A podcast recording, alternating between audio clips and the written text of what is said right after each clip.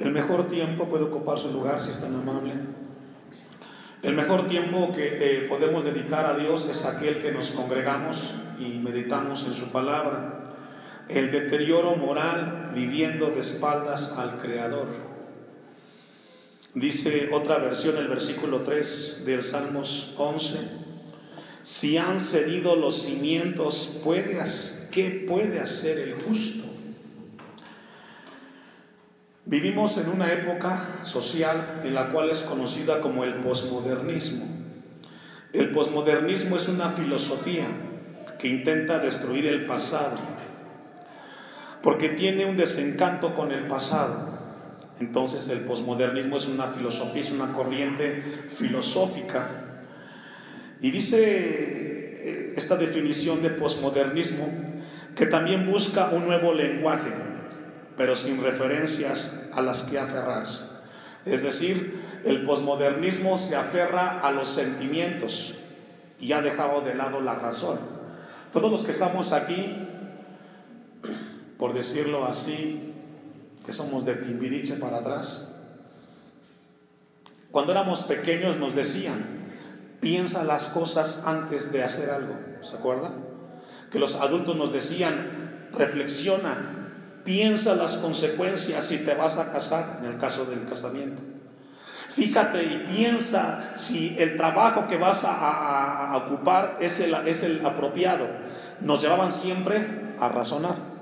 ¿Se acuerdan? Yo me acuerdo de eso. Hoy ha cambiado el lenguaje. Hoy te dicen, ¿cómo te sientes con tu relación? ¿Te sientes bien? ¿Qué te dice tu corazón? ¿Te gusta o no te gusta? ¿Te gusta el trabajo o no te gusta el trabajo? Hoy nos han llevado y han cambiado el lenguaje y ahora nos dicen que tenemos que sentirnos bien para poder hacer las cosas. Ese es un lenguaje del posmodernismo que cambió la razón por el sentimiento del corazón. Por ejemplo, si yo le preguntara a los que están aquí a cuántos les gusta venir al templo, ¿siente venir al templo? Nadie siente. Pero si razonas, sabes que es el mejor lugar para tu vida y para tus hijos. Porque escuchar de Dios es una bendición espiritual. El posmodernismo está permeando al mundo y aún a la misma iglesia.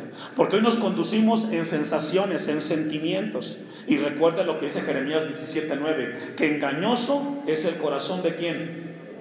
Y perverso. El corazón engaña al hombre, porque los sentimientos son exteriores. Podemos ver los rostros muy hermosos, pero lo que hay adentro solamente lo conoce Dios. Ese es uno de los lenguajes del posmodernismo. Déjenme se lo ilustro un poco más cómo es este lenguaje. Si yo quisiera comprarle el carro al hermano Roberto y le digo, hermano Roberto, me gusta su auto, se lo quiero comprar. Y él me dice, ¿sabes qué? Te vale 150 mil pesos. Y yo digo, vale la pena el auto. Pero yo le digo al hermano Roberto, ¿sabes que sí te lo voy a comprar? Pero préstamelo un año. Y si me gusta, te lo pago. Y si no, no. Cari hermano Roberto. Fíjese. Pero el posmodernismo entre los seres humanos está la relación. Y le ¿sabes qué? Vamos a vivir juntos por un año. Vamos a conocernos. Y si funciona la relación, nos casamos. Y si no, nos dejamos. Le han dado más valor a un auto que al cuerpo del ser humano. ¿Entendió eso? Es fuerte. Pero el posmodernismo le da más valor a las cosas materiales que al ser humano. Porque en ese año se puede embarazar ella. En ese año pueden transmitirse enfermedades sexuales, etcétera, etcétera. Ah, pero ahí no hay problema. Poder convivir juntos no hay problema. Ah, pero mi carro o mi computadora, si te la vendo, me la pagas primero. El posmodernismo nos ha llevado a ese nivel, a degradarnos como seres humanos y a darle más valor a las cosas materiales. Espero que haya entendido. Basan sus decisiones en los sentimientos, dejando de un lado la razón.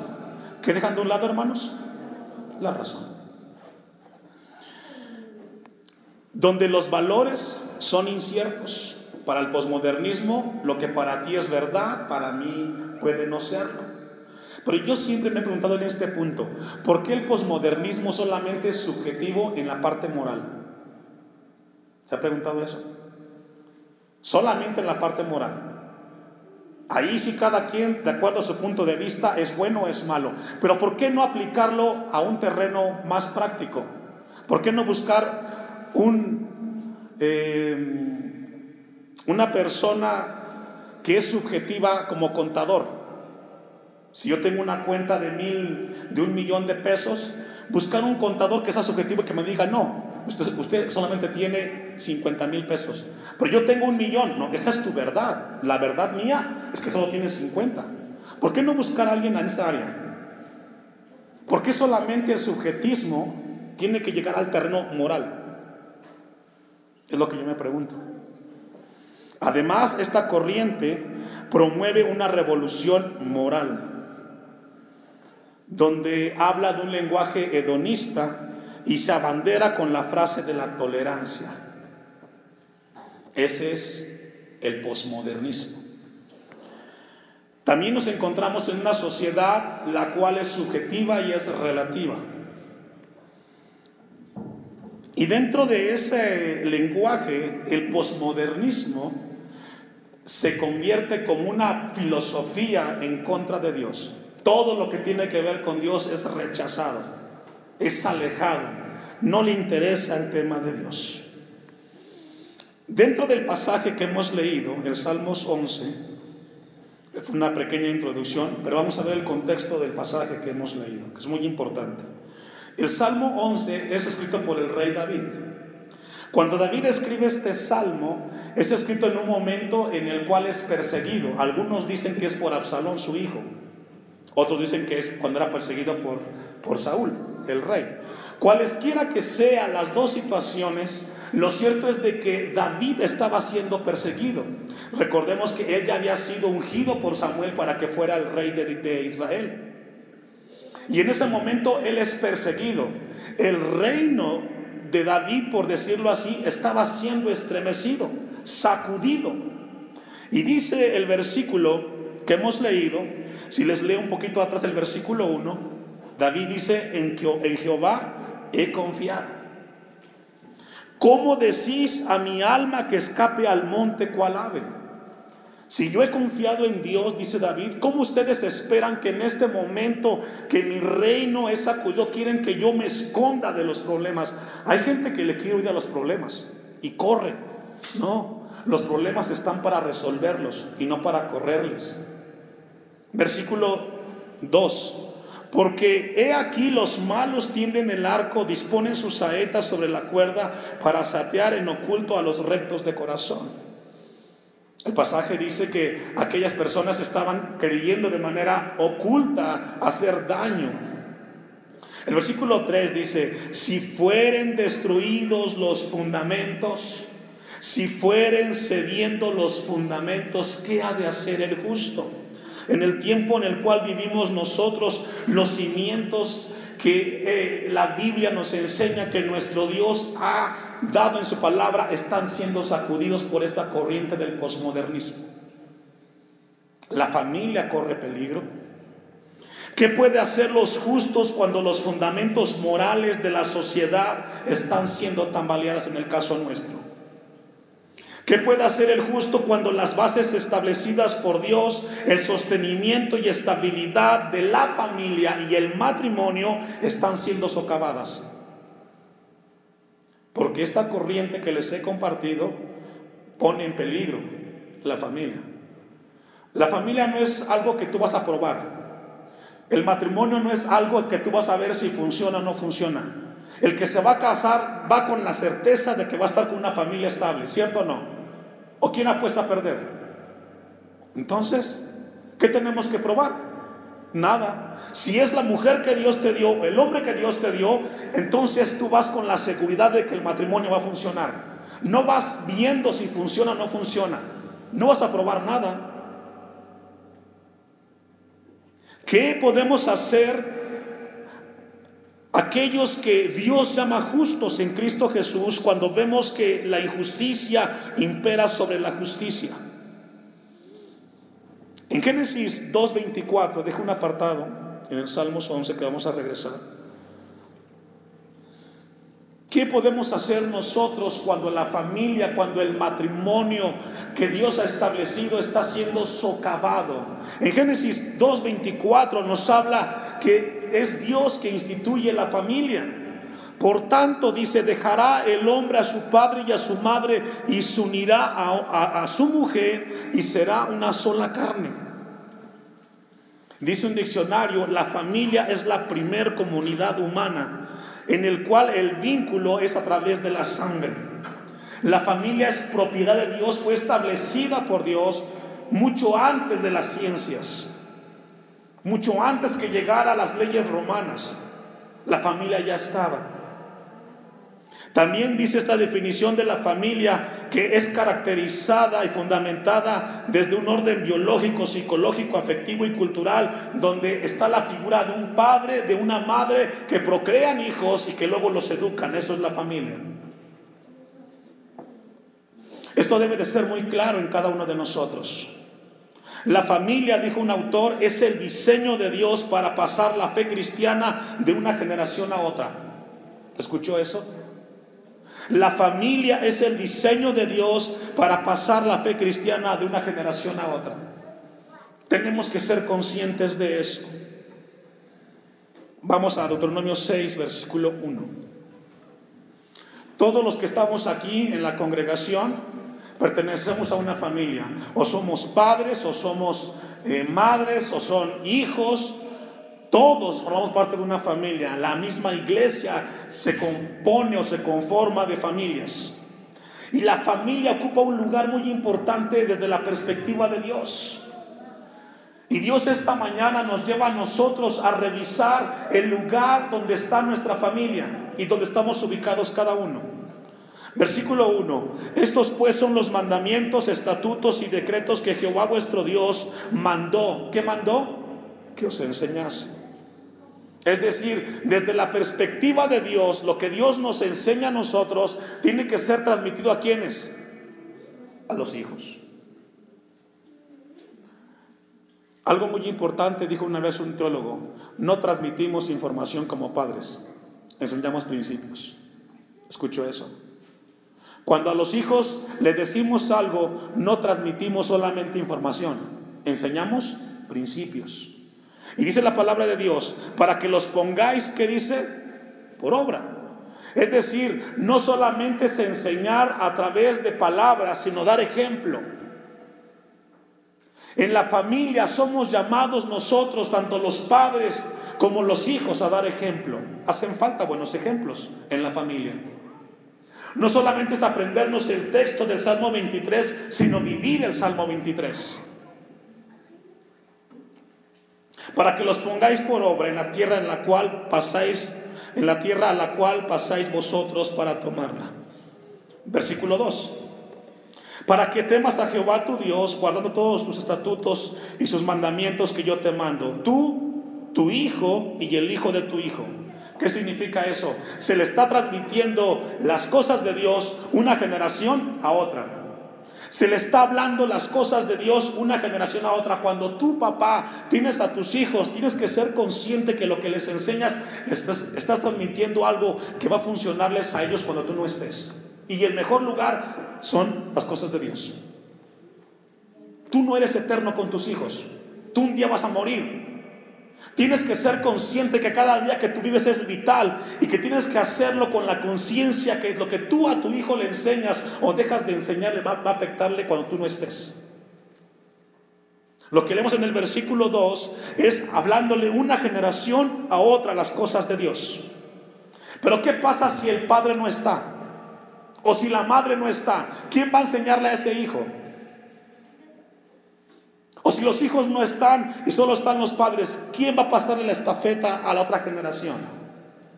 Versículo 2 continúa. Todos los días de tu vida, ¿cuántos días? Somos llamados, escuche esto, somos llamados a dar ejemplo. ¿Cuántos días? Hasta que te mueras. Tu hijo puede tener 50 años, pero papá, tú sigues siendo llamado a darle ejemplo a ese hijo de 50 años. Todos los días. Y viene una recompensa para que tus días sean que sean prolongados. ¿Por qué? Porque Jesucristo es el mismo de ayer, de hoy y por los siglos de los siglos. Así como estuvo Dios contigo, estará con tu hijo, aunque tú no estés, Él estará con él. Uno de los fenómenos que ocurren en la familia y aún más cristiano se llama el fenómeno de la rebelión. ¿Cómo se llama? Y la rebelión no es más que el resultado de unos padres que enseñaron una cosa a los hijos y no vivieron lo que le enseñaron a sus hijos.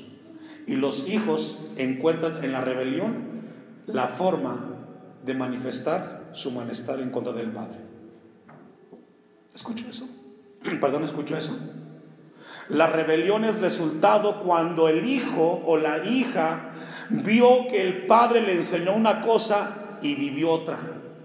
Le pidió al hijo que sea honesto, pero el, hijo se dio cuenta que el padre no es honesto. Cuando crece el hijo, llega a la adolescencia, la rebeldía es la manera como dice, estoy en desacuerdo de ti papá o de ti mamá. Que tú dices ser cristiana, pero no vives como cristiana. Tengamos cuidado papá. Tengamos cuidado mamá.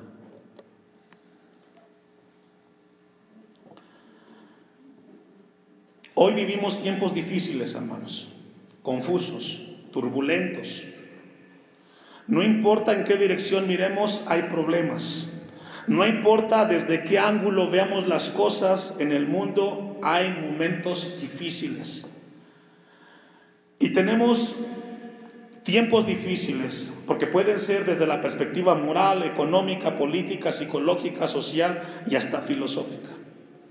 Tenemos momentos difíciles como en ningún otro tiempo estamos viviendo. El asunto es de que la iglesia está siendo muy pasiva frente a esta turbulencia que está viviendo el mundo. Somos una iglesia muy pasiva. Y esta mañana lo que Dios quiere es sacudir nuestras conciencias, informarnos como pueblo de Dios que hay una lucha que se está llevando y que es por el, por el bienestar de nuestros hijos. Hay una lucha en este mundo que se está llevando, que se está dando y es por el, por el, por el, eh, el bienestar espiritual de nuestros hijos. El 17 de mayo, escuche esto, el 17 de mayo del año 2016, el presidente de México reunió a la prensa para dar un discurso e informar ciertas cosas. El 17 de mayo, cuando llama a la prensa, el presidente de México de este año le dijo a la prensa y reportó que las uniones homosexuales fueran consideradas como matrimonio igualitario.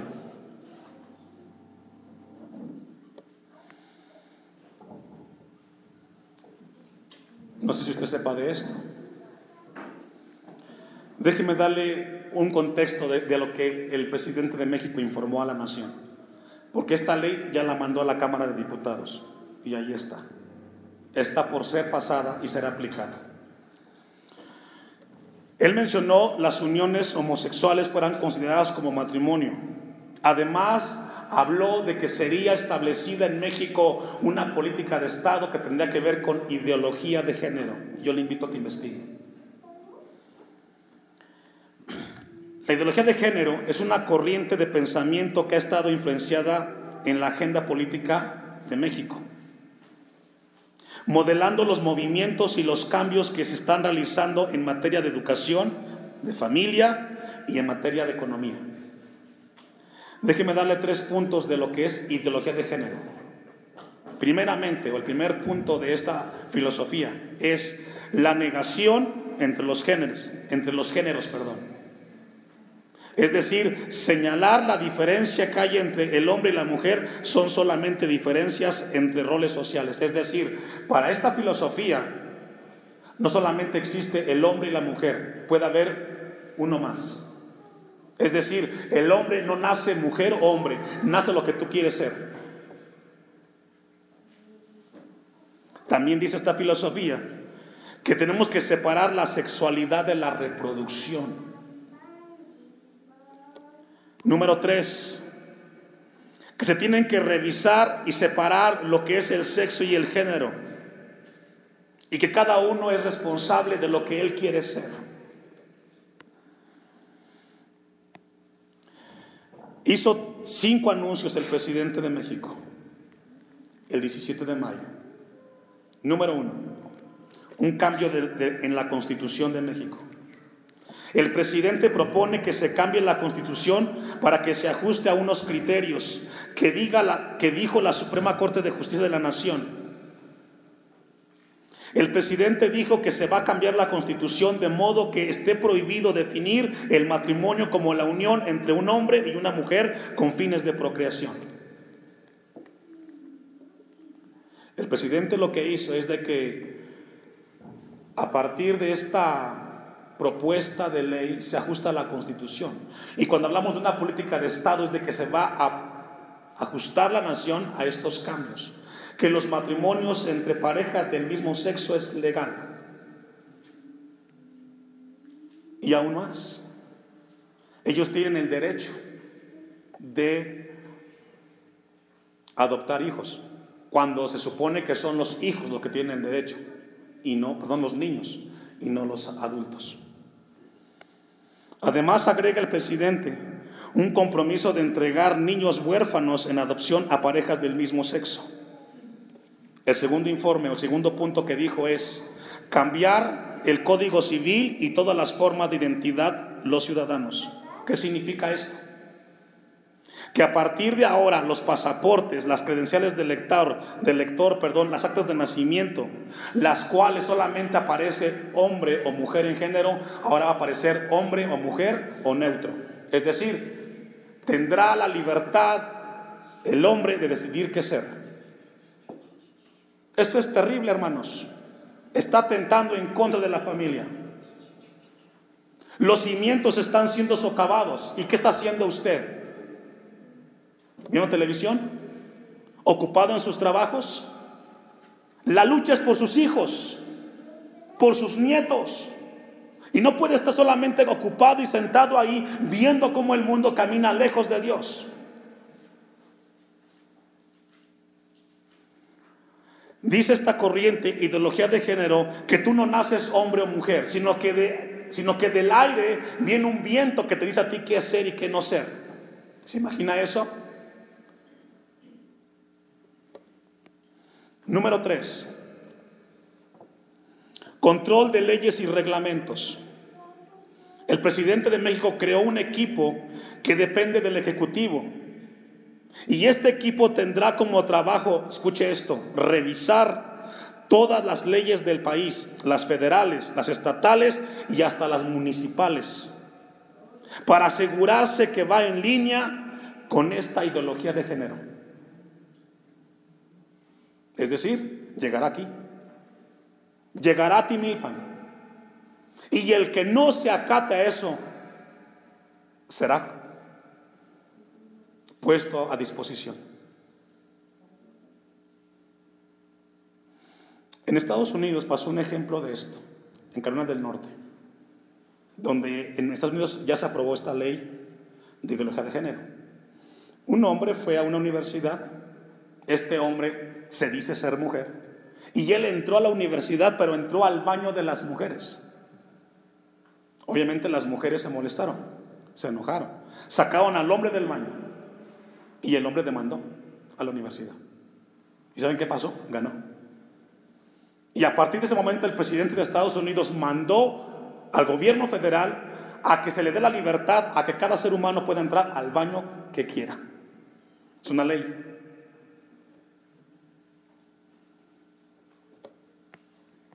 Cuatro, cambio de libro, de texto y programas escolares. ¿Cuántos aquí tienen hijos en las escuelas? Todos, ¿verdad? Dijo el presidente que manda de manera estricta y explícita a la Secretaría de, Gobernación, a la Secretaría de Educación Pública y al Consejo Nacional para Prevenir la Discriminación a revisar todos los contenidos del modelo educativo para asegurarse de que todos los niños del país aprendan ideología de género. Es decir, ¿o qué implica esto? Bueno, que en las escuelas de todos los niveles habrá actividades recreativas en las cuales se le dé la apertura y se le diga al niño que tú puedes ser niña y que le diga niño que tú puedes ser niño. Y tienen que hacerlo. Es una ley. ¿Se imagina usted eso? ¿Qué va a hacer la iglesia cuando los fundamentos son sacudidos? ¿Qué va a hacer usted? ¿Sabe qué? Pensaba mucho en usted como iglesia. Y yo le invito a tomar con seriedad su papel de papá y de mamá. En serio. Estamos en un momento crucial. La familia como sociedad está peligrando. Y los padres de familia en las iglesias están muy pasivos. Se quedan en sus casas. Tienen todas las razones y pretextos para no ir a las cosas de Dios. Cuando Dios nos llama hoy, está siendo socavado aquello que Dios estableció como familia. Es tiempo de despertar. Dijo el presidente, es decir, que ningún niño de México sienta que es niño o niña necesariamente. Desde preescolar comenzarán a cambiar los libros de texto en los cuales aparecerán no solamente un niño o una niña, sino que sea niño, niña y lo que quiera ser. Y tiene la maestra o el docente que enseñar eso a los hijos. Ahora la pregunta, a usted como ciudadano, ¿le preguntaron de esto? Pero ya está.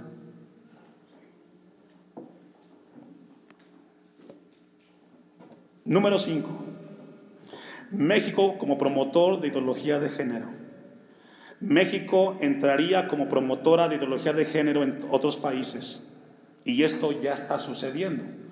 Regularmente en, la parte exterior de México, cuando hay comerciales, los que viven fuera del país, ¿qué hacen? Recomiendan de México qué? Sus playas, sus museos, sus obras antropológicas, etc. Y dicen, vengan a México, vengan a visitar las playas, vengan a visitar la gente de México que es muy amable. En este punto, el presidente establece que ahora México es un promotor de ideología de género. Es decir, México ahora invita a otros países a ser parte de esta filosofía. Y cuando México invite al mundo a venir a México, no solamente va a venir a las playas, va a ver también lo que pasa con ideología de género. Después de que el presidente pronuncia estos anuncios, valga la redundancia, él hace un alto y en el panel invita a que le den propuestas en cuanto al tema. Y una de las que más estremeció y más sacudió fue la siguiente, de una de las asociaciones que estaban en ese momento con él. Si hubiera padres de familia, dijo esta propuesta, si hubiera padres de familia que se opusieran a educar a sus hijos de esta forma que sean considerados por el gobierno violentos. Esta propuesta dice que todos aquellos padres que a sus hijos los eduquen diciendo que solamente hay hombre o mujer, sean considerados como violentos por la nación.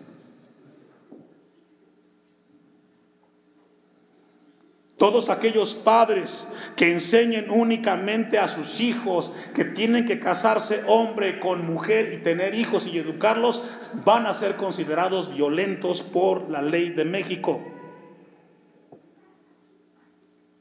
Y usted dirá, pastor, yo, no lo voy a hacer. Si no lo haces, te lo van a aplicar. Porque es una ley.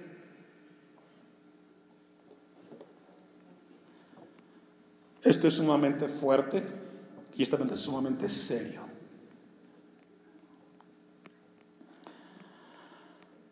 Daniel capítulo 11, versículo 32.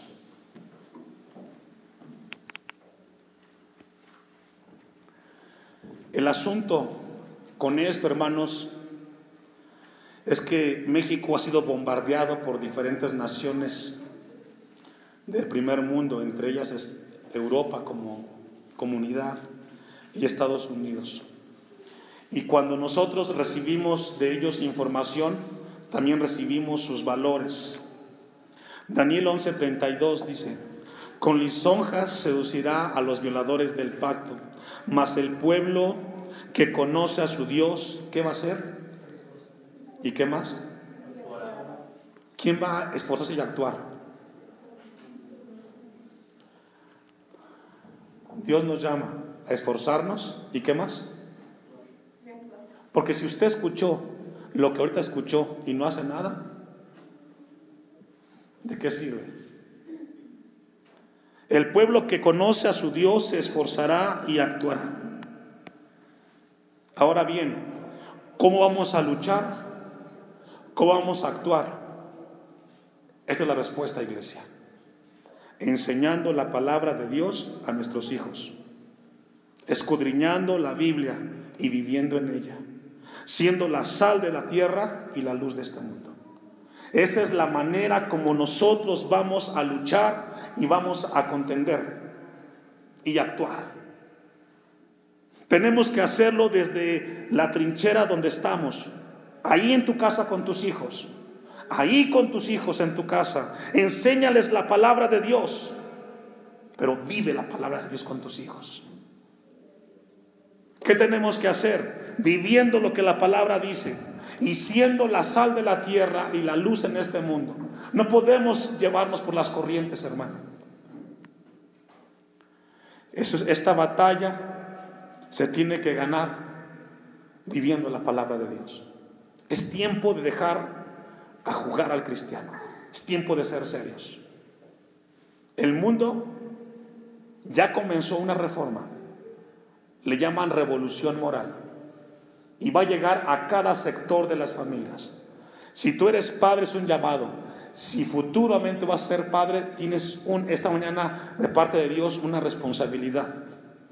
Es tiempo de levantarnos y ser conscientes de lo que estamos teniendo. Vamos a concluir. Tito capítulo 2.